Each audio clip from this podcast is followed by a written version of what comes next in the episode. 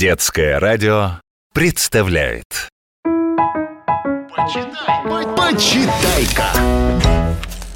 Привет, с вами Наталья Кочеткова. Сегодня мы будем читать книжки-картинки про конфликты и симпатии в программе Почитай-ка!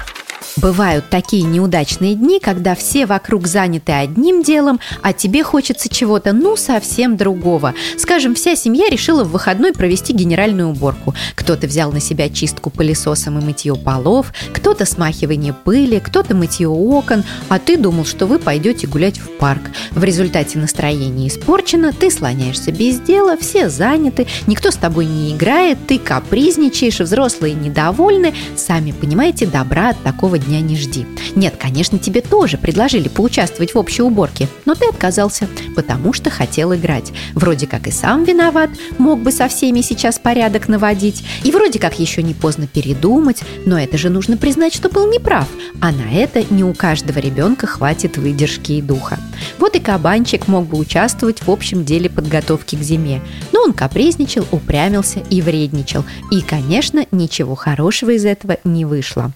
Строго говоря, от кабана никто ничего особенного и не требовал, ведь кабаны как к зиме готовятся? Много едят, чтобы жирно гулять, потому что зимой их рацион гораздо более скудный, чем летом и осенью. Нужны подкожные запасы. Но кабанчику надоело все время есть.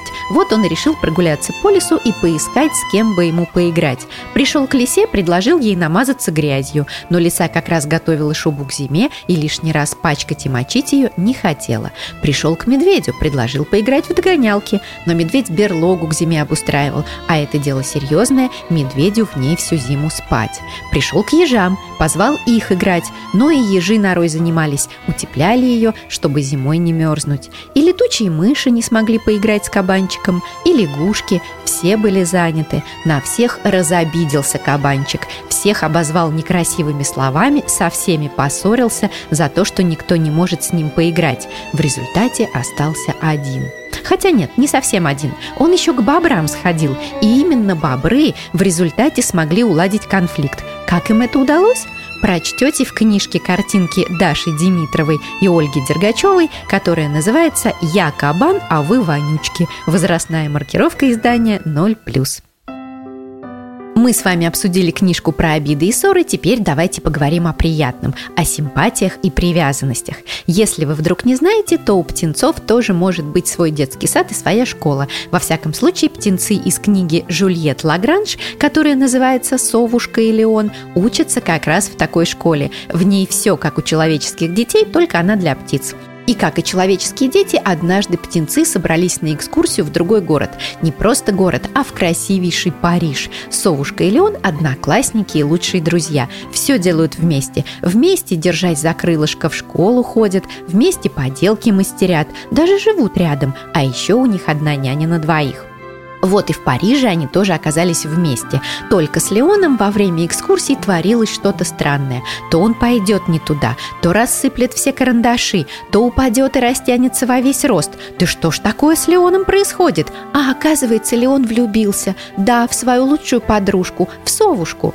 Очень приятно, конечно, когда в тебя кто-то влюблен, но эта ситуация приносит также и определенные трудности. Важно не ранить чувство влюбленного. Как с этим справится совушка, вы узнаете, когда прочтете книжку-картинку Жульет Лагранж «Совушка и Леон». Возрастная маркировка 0+. Почитай-ка! Итак, я вам сегодня рассказала о книгах Даши Димитровой и Ольги Дергачевой «Я кабан, а вы вонючки» и Жюльет Лагранж «Совушка и Леон». Послушать программу можно также на сайте детского радио детифм.ру в разделе «Почитайка». Приятного вам чтения и до новых книжных встреч! Почитай-ка!